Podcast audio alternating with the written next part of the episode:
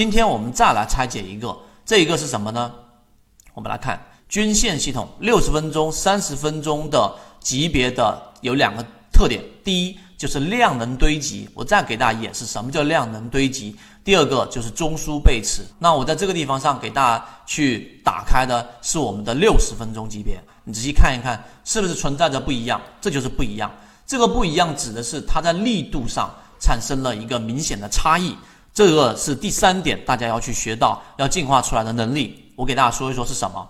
第一，你发现了没有？这前一个中枢的过程当中啊，看到了没有？这个中枢很好画吧？六十分钟。那么要考虑到两个点，哪两个点呢？第一个点就是我们说的股价是在中枢上面持续的一个时间，你看到了没有？这里面只要股价出现在中枢范围之内，大概是在这个区域，记住肉眼识别，肉眼识别。那么第二个，就现在这个六十分钟形成的中枢是这样的一个位置，对吧？它持续的时间越长越好，还是越短越好呢？那你要看下面的第二个，股价在 MACD 位置过程当中，里面在中枢位置当中，MACD 柱体的面积除以时间。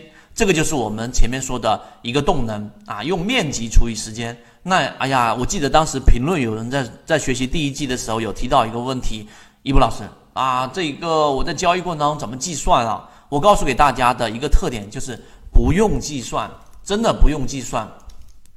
我们又不是在考试，我们是在市场里面去存活、去套利、去在。很血腥的市场当中去拿到我们自己能拿到的利润，所以这个过程当中的面积，我给你演示一遍，你看需不需要计算？首先，这是一个形成的这个位置，下面的红色柱体这一个面积加这一个面积加这个面积，对吧？然后这一个中枢之下了，基本上你就可以考，不用怎么去参考它了。那你再对比在现在这个六十分钟的一心堂里面，这个面积，这个面积，对吧？这个面积。是不是中枢是形成了一个我们所说的上移了？其中有两个特点：第一，这两个中枢当中没有交集，一定记住没有交集，有交集就是扩张，扩张就没有那么强势，这是第一个记住的。第二个，在这里面形成的面积再除以它们所持续的时间，很显然是不是中枢很长，但是这里面的面积很少，除以时间是明明明显的弱于现在这个六十分钟中枢级别的。这一点，甚至这一段我在讲解的视频，我认为大家应该很认真的去对比个股，重复的听，重复的听，那么最终你就会在一只个股的小级别上，能够感受到它的量能上是在增加的。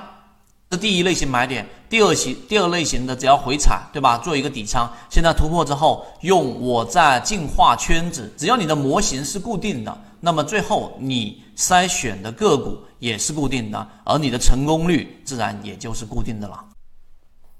今天的分享就到这里，想要进入圈子一起进化学习，可以加我朋友圈 SD 八幺八幺二，有完整版的视频专栏分享给大家。希望今天的三分钟对你来说有所帮助，和你一起终身进化。